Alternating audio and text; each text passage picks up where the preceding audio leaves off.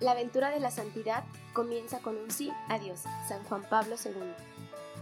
Estás escuchando Buscando al Maestro, tu podcast en donde descubrirás datos curiosos, anécdotas interesantes y mucho más de nuestra fe católica. Comenzamos.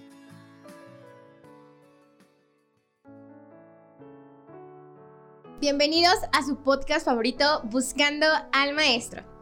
Hola, yo soy Carlita y les doy la bienvenida a un nuevo episodio de Buscando al Maestro. Hoy vamos a hablar sobre un santo eh, bastante popular y conocido, pero del que yo creo que la información que se tiene sobre él es muy poca o por lo menos no a profundidad. Sí, es como muchos de los santos que hemos tratado aquí, tiene como algunos datos curiosos que en general pues no se saben. En este caso, eh, al momento de leer el guion, yo me quedé muy sorprendida porque pues es uno de los santos favoritos de mi papá, pero nunca supe realmente el por qué y pues ahora sí, ya puedo ver el por qué le gusta tanto este santo y es tan, ahora sí como tan devoto a él y pues esperemos que a ustedes también les guste y los invitamos a que se queden escuchándolo. Muy bien, pues el santo sobre el que vamos a hablar el día de hoy es San Martín Caballero o conocido también como San Martín de Tours o San Martín de Loba. Él fue un obispo católico de Tours en Francia y pues de ahí viene su nombre. Este es venerado en la Iglesia Católica, la Ortodoxa, la Comunión Anglicana y algunas confesiones protestantes incluso. Este santo patrono de Francia mm, es venerado y tiene eh, su basílica en Francia, también la cual es visitada por muchísimos feligreses y devotos de la, de la religión católica y de él durante todo el año. También es patrono de Hungría y en España también es bastante popular. En Argentina es patrono de la ciudad de Buenos Aires. En Colombia también de algunas ciudades como Buca, Bucaramanga, eh, algunas también en el Caribe. Por mencionar alguna, es, hay un municipio que se llama De Loba.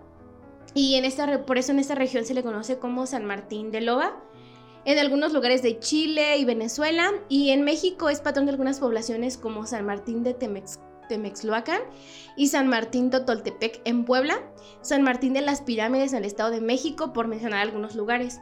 No sé, nada más tienen el, el nombrecito de Martín y a lo demás es como del como lo que decíamos, no de las advocaciones, es el nombre del santo y a lo demás van a Ajá, como de las poblaciones donde es popular.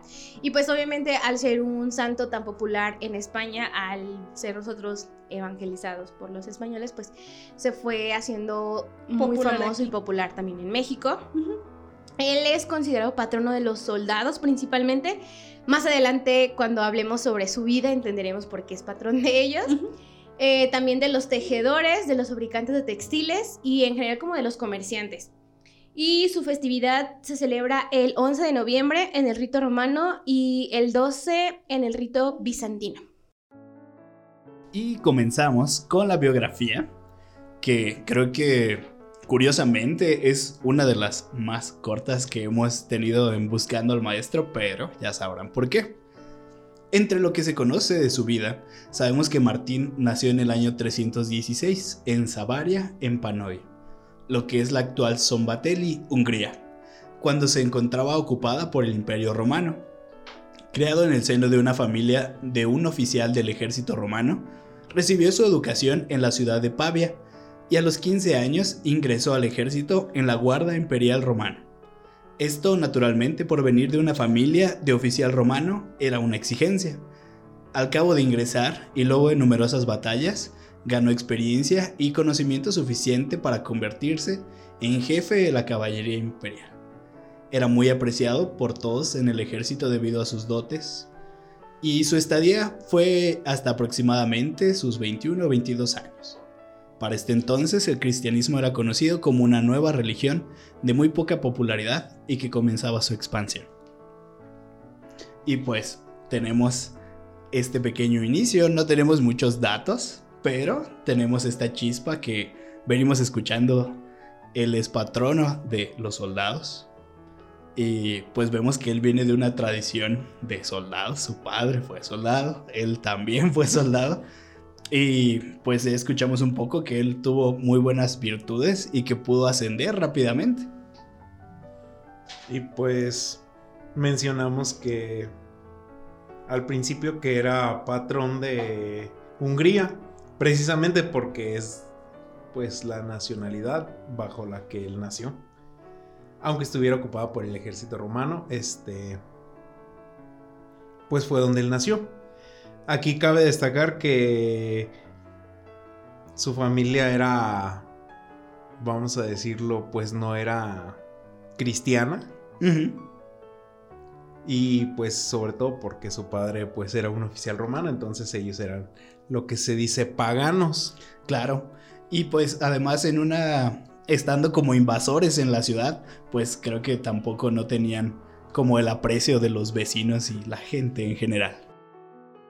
Y bajo este panorama es donde se desarrolla pues la siguiente historia, que es más bien una leyenda, quizá la más famosa en torno a la vida de Martín, cuyo contenido se expresa en una de sus imágenes, que creo que es la más popular, eh, y vamos a contarla un poquito, porque aquí es donde va a entrar, pues su encuentro con Cristo también literalmente. Se cuenta que hacia el año 337, estando Martín en el poblado de Amiens, naturalmente pues él tenemos que era militar, que era de la Guardia Imperial. Encontró cerca de las puertas de la ciudad a un mendigo temblando de frío, que al cruzarse con Martín le pide ayuda para cubrirse. Debido a que había pagado la mitad de su uniforme de caballero, Martín en ese momento toma su capa, la parte por la mitad y regala una parte al mendigo para que se cubra del frío.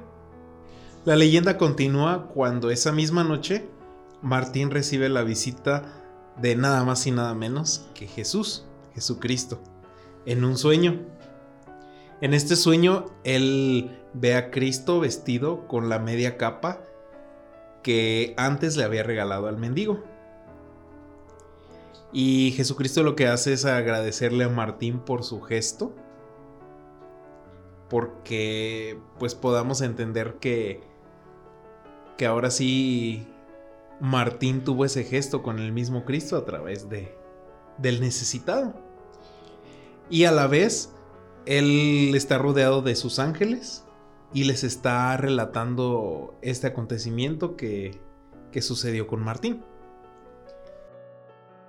A la mañana siguiente, Martín tiene el deseo de retirarse del ejército, para no seguir derramando sangre de hombres, e ir a bautizarse en cuanto fuera posible. Si hacía esto se le consideraría desertor, y aquello era un delito en ese entonces, y bueno, en casi siempre. Aún así, hizo su petición pero fue denegada, aunque sin consecuencias, debido a que él era uno de los mejores combatientes. Entonces, pues simplemente le otorgan el perdón. Posteriormente, un tiempo después, mientras se alistaban a combatir a los bárbaros invasores, el emperador visitó el ejército. Se dice que para darles un incentivo, pues dinero o una paga antes de la batalla, para motivarlos. Y Martín aprovecha esta oportunidad para presentarse ante el emperador y le dice, Emperador, he luchado por ti, permite ahora que luche por Dios. Yo soy soldado de Cristo y no me es lícito seguir en el ejército ni aceptar tu dinero. El emperador en vez de pues incluso poder ejecutarlo por esta acción, y teniendo en cuenta el aprecio que todos le tenían, así como su habilidad en combate y pues también temiendo que la moral del ejército bajara, solamente acertó a burlarse de él y le dijo que su actitud pues más bien podría estar impulsada por miedo que por fe a lo que él expresaba. Así que Martín le pide entonces que lo deje en la primera línea de batalla sin armas, sin escudo, ni casco, para probar su valor y su fidelidad. Y así se hace, sin embargo, el ejército contrario acordó una tregua. Una curiosa coincidencia, o si queremos verlo, pues parte del plan de Dios. Y el emperador permitió entonces a Martín dejar la vida militar. Esto se dice que fue por el año 356. Después de esto, Martín se une a los discípulos de Hilario de Poitiers en esta misma ciudad, en la provincia de Galia, es decir, la actual Francia. Al poco tiempo, Hilario tuvo que exiliarse, así que Martín volvió a su pueblo natal y pudo convertir al cristianismo a su madre y a sus hermanos, mas no a su padre. Luego de ahí parte a Milán donde conoce a un grupo de hombres que llevan una vida de retiro, oración y ascetismo. Y está con ellos poco tiempo hasta que es expulsado por el obispo Auxencio, seguidor de las doctrinas de Arrio, y se traslada a una isla frente a la costa de Génova, donde continúa con su vida ascética, hasta que en el 361 regresa Hilario de Poitiers, que es un obispo, y Martín se traslada a su encuentro. El obispo Hilario lo nombra diácono y posteriormente presbítero. Después de este hecho, Martín se traslada a Ligug, que era un lugar cercano, y levanta, ojo dato curioso, el primer monasterio conocido en Europa. Guiado por su deseo de llevar una vida religiosa, aquí se estableció por alrededor de unos 10 años. Los habitantes de los alrededores consiguieron por sus oraciones y bendiciones muchas curaciones y varios prodigios. Y aquí cuando le preguntaban qué profesiones había ejercido, él decía, fui soldado por obligación y por deber, y monje por inclinación y para salvar mi alma. La gente lo quería mucho. Esto lleva a que en el 371 sea nombrado obispo de Tours. Para este gran acontecimiento, él se encontraba en su, ahora sí que en su monasterio, y fue invitado a la ciudad de Tours, con el pretexto de que fuera a visitar a un enfermo grave, ya que él pues tenía una caridad muy grande, que era una de sus características. Y se dice que estando en la catedral, por azares del destino, pues ya estaba todo preparado, entonces la multitud se reúne y empieza a aclamarlo como obispo de Tours. Y él pues por más que, que decía que era indigno, pues que no podía aceptar ese cargo o esa gracia, pues ahora sí que tiene que aceptar porque él no, no era una opción. Su vida pastoral en sí se caracteriza por la evangelización y la lucha contra las costumbres paganas. Recordemos que son los inicios del cristianismo que se va expandiendo alrededor del mundo. Funda a unos 3 kilómetros de Tours una comunidad denominada Maius Monasterium, más conocida como Marmutier, donde llegaron a congregarse unos 80 discípulos, algunos de los cuales después serían obispos. Durante 25 años viajó por las regiones de Turena, Chartres, París, Autun, Sens y Vienne. Y bueno, creo que hasta este punto nos encontramos nuevamente ante un santo muy infravalorado, porque yo sí lo, o sea, sé que es famoso, sé que es conocido, sé que muchas personas son devotas de él, incluso como que en el tiempo en el que era muy... Em, muy común que en las casas eh, existían como esas hojitas con las oraciones y las imágenes, imágenes como de en este lugar somos católicos o así. San Martín Caballero es uno de los que siempre estaban presentes como en eso. Me llama mucho la atención como ese encuentro que tuvo con Cristo. Me recuerda mucho al canto de es imposible conocerte y no amarte, amarte y no seguirte porque vemos que a partir de ese momento como que ya algo en él se mueve que ya no es el mismo, o sea, aunque tiene que luchar como contra lo que se espera de él por parte de su familia, por parte de el rango que ya tenía como soldado. Este, y aunque tiene que seguir como su vida normal, por decirlo de alguna manera, hay algo dentro de él que ya no, no es lo mismo y que está buscando acercarse este, a Jesús. Y pues creo que yo no sé mucho sobre la vida de un soldado y los rangos y eso, pero eh, creo que eso es algo que desde su origen hasta la fecha es algo muy como Em, que, se refiere, o sea, que se refiere mucho como a, al honor, a tu palabra, a como eso a lo que te comprometes. O sea, no cualquier persona es soldado, no es como que tú digas, ah, voy y quiero ser soldado porque pasan por demasiadas pruebas, eh, se enfrentan a demasiados peligros. Entonces, las personas que logran, perdón, llegar como a ese cargo o a ciertos niveles es porque ya han pasado muchas pruebas y así. Entonces, pues él renunciar a todo eso que ya tenía, a lo que su familia esperaba de él, me parece muy, como muy tierno y a la vez como de mucha valentía porque pues estamos hablando que era una época en la que aún eran perseguidos los cristianos, o sea, no es como que tú dijeras, ah, voy a ser cristiano y pues ya. No, o sea, eras cristiano y prácticamente tenías tu sentencia de muerte eh, junto con el declarar tu amor a, a Cristo. Y aún así él no se rinde, aún así va y, se revela contra el sistema, contra lo que se espera de él. Va y recorre las ciudades y por donde va va dejando como esa semillita, como ese algo. E incluso pues con lo que funda el primer monasterio, creo que no es poco. Al final de cuentas es como cuando tienes una idea, te gusta algo y dices, ay, a mí me gustaría. Y muchas veces esas ideas se quedan nada más como en tu mente y en el me gustaría. Y él, por lo que hemos escuchado, era una persona que no se quedaba nada más en el, ah, estaría chido, sino como que lo, todo lo que visualizaba o pensaba en nombre de Dios, veía la forma de lograrlo y no de lograrlo como de que, ay, bueno, pues es que lo intentó, no, o sea, va y funda el primer este, monasterio y creo que es algo muy, muy chido de él. Efectivamente.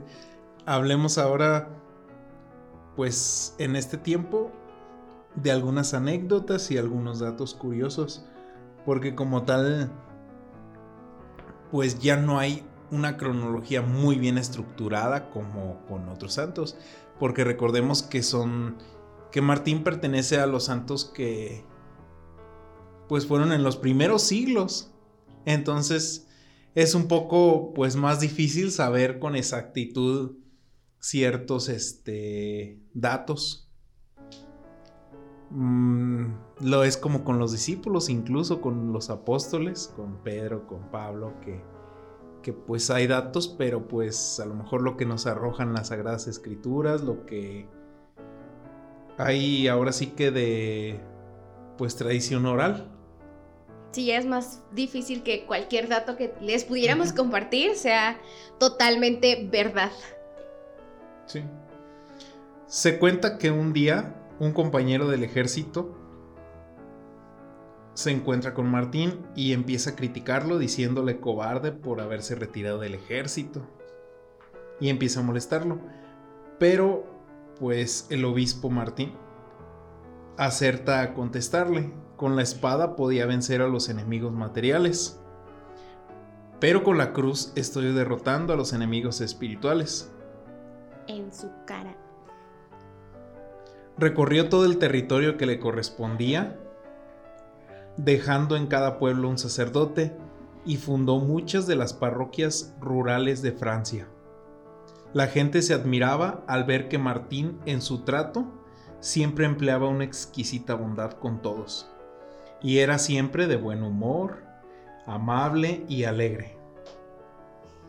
Tuvo altercados con quienes no querían cambiar su forma de vida, y no les gustaba la prédica de San Martín, así como con funcionarios que para los prisioneros, cuando querían que confesaran sus delitos, a veces recurrían a la tortura. Y San Martín estaba en contra de este hecho y denunciaba esos actos repudiables. En los 27 años que fue obispo, se ganó el cariño de todos y su caridad era inagotable para con los necesitados. Esta es como, ahora sí, su sello su, vamos a decirlo, su característica más notable, incluso por la que, pues la imagen que se tiene, todo seguía eso. Se dice que supo por revelación cuándo le iba a llegar la muerte y comunicó la noticia a sus numerosos discípulos. Ellos tristes le decían, Te alejas, Padre, de nosotros y nos dejas huérfanos, solos y desamparados. A lo que el santo responde, Señor, si en algo puedo ser útil todavía, no rehuso ni rechazo cualquier trabajo y ocupación que me quieras mandar. Ahora sí que, pues él decía, mientras sea útil, pues Señor, tú úsame, tú mándame, tú haz de mí lo que quieras. Y pues fallece el 8 de noviembre en la ciudad de Candes, en el año 397, durante una visita pastoral.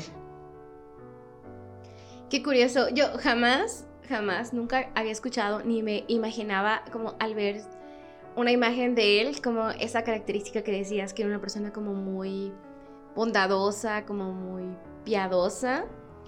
Eh, como que en mi mente tenía la imagen de él como alguien muy propio, como alguien que jamás perdió como su porte de soldado, de caballero. Y probablemente no, pero como que esa esencia de, cercanía con, con, su pueblo, bueno, con la gente al lugar al que iba para convencerlos de convertirse al catolicismo, bueno, el cristianismo, en ese entonces no es como una cualidad que me hubiera imaginado de él. Qué interesante. Y bueno, vamos a hablar un poquito sobre los milagros y su canonización. Eh, ¿Sabes qué me llamó mucho la atención de lo que nos mencionaba Jesús hace, hace un ratito?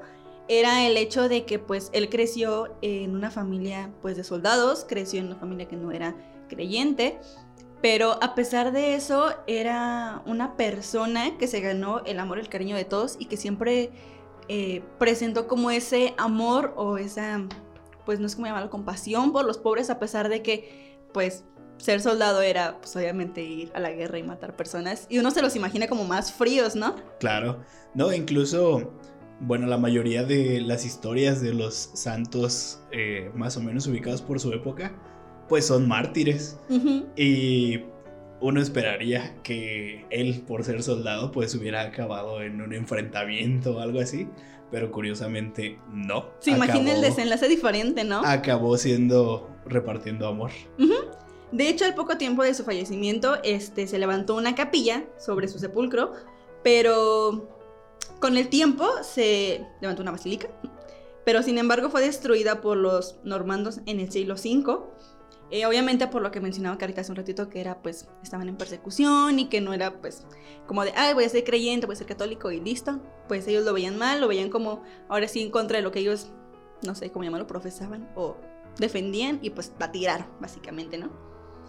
Este, la actual basílica, en honor a San Martín, fue inaugurada perdón, en 1925. Y un dato curioso es que el medio manto de San Martín, el que cortó, que ya mencioné anteriormente, con la espada para dársela al pobre, eh, fue guardado en una urna y se le construyó un pequeño santuario para guardar esta reliquia. Y como en latín para decir medio manto se dice capilla, pues la gente decía vamos a orar donde está la capilla. Y de ahí viene el nombre de capilla que se le da a los pequeños lugares que se hacen para orar. O sea, de ahí viene que nosotros los católicos llamamos capillas, ahora sí como que a los... Eh, cualquier lugar. sí, literalmente. Yo no sabía eso, se me hizo súper interesante porque pues yo pensé que capilla venía de cualquier otro lugar, menos de, menos de esta situación que fuera con lo de su manto, ¿no? Sí, que surgiera gracias a San Martín. Y pues el significado tan curioso, ¿no? Se, pues, significa este medio manto. y no sé, está muy curioso, es algo muy interesante. Y por eso mismo al custodio de la capilla se le llama capellán. Eh, uno de los milagros más representativos fue la vez que él besó a un leproso y este sanó, sanó después de aquel beso. Eh, y cuando realmente en aquella época estaba, bueno, en general siempre, está prohibido tener cualquier contacto con personas que sufran de esta enfermedad porque es sumamente contagiosa. Sin embargo, él no enfermó Eh, ni nunca presentó ningún tipo de síntoma. otra pequeña cosa que se menciona y de, esas, de esos milagros, situaciones que se, se ven como que demasiado místicas, es que eh, cuando Martín fue obispo de Tours, resucitó a tres personas que habían muerto varias horas antes y las cuales pues ni siquiera se conocían entre sí, no tenían ningún tipo de relación, no tenían ningún tipo de parentesco ni nada, o sea, no tenían idea de quién era el otro y pues las resucitó, las revivió. Eh, este milagro fue trascendental a la hora de, de su canonización. Y también hay otro que cuenta la historia que un emperador romano tenía uno, a uno de sus prisioneros sentenciado a muerte. Y un ángel lo visitó en un sueño y le dijo que lo liberará, porque el obispo Martín iría por él. El emperador lo liberó y pues cuál fue su sorpresa, que cuando lo iba a echar a la calle, le iba a correr, le dijo, hola, le sáquese. Martín estaba en las puertas del palacio esperando al, condenado, al condenado, o sea, me lo imaginé como de, ya ahorita va a venir, sí. y la sorpresa pues ahora sí que de, de, pues el emperador, ¿no? De ver que sí claro pasó. que todo fue verdad. De hecho, hay otro que eh, se dice que Martín mandó cortar un árbol que era objeto de adoración por los aldeanos. Y Martín quiso probarles que solo Dios podía hacer milagros y que un árbol por sí solo pues no podía, obviamente. Y mientras cortaban el árbol, Martín se colocó hacia el lado donde pues dicho árbol iba a caer por pues, la, ahora sí que la gravedad y por todo, ¿no? Y milagrosamente este se desvió y cayó hacia el lado contrario. Oh, O sea, dejó ahí como que les la dejó prueba. demostrado. Un poco me recuerda a cuando San Francisco lo retó y ah, pues, pues a ver cuál dios es el más chido, a ver, a ver quién aguanta más. Así. Así como Antes no los puso a todos ahí formados a ver quién no aplasta el árbol. Ándale. A ver, pónganse a ver si no los apachurra.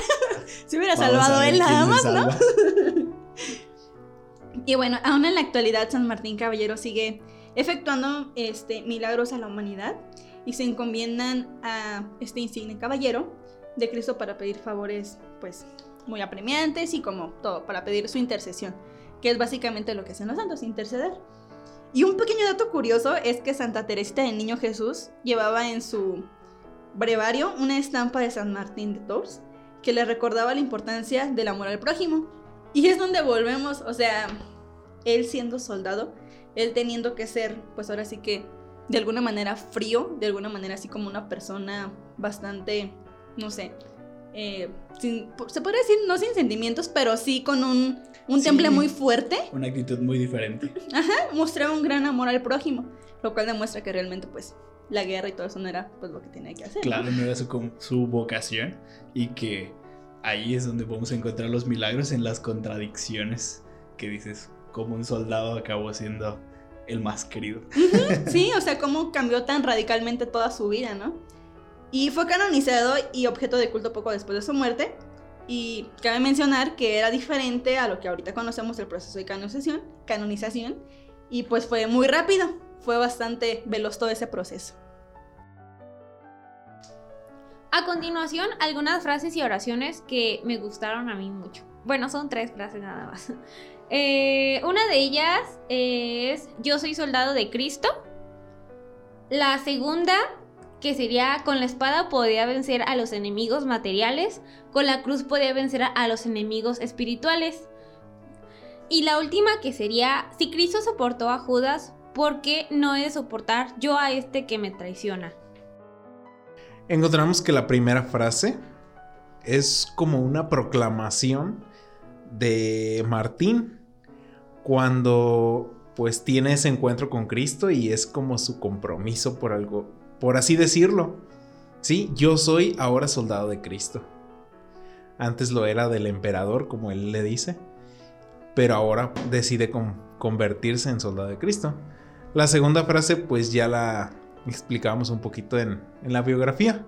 La tercera, esa no estaba incluida en, en la biografía como tal, pero viene de una pues pequeña historia donde se habla de que así como mucha gente pues tenía en alta estima a San Martín, pues había algunos otros que pues no eran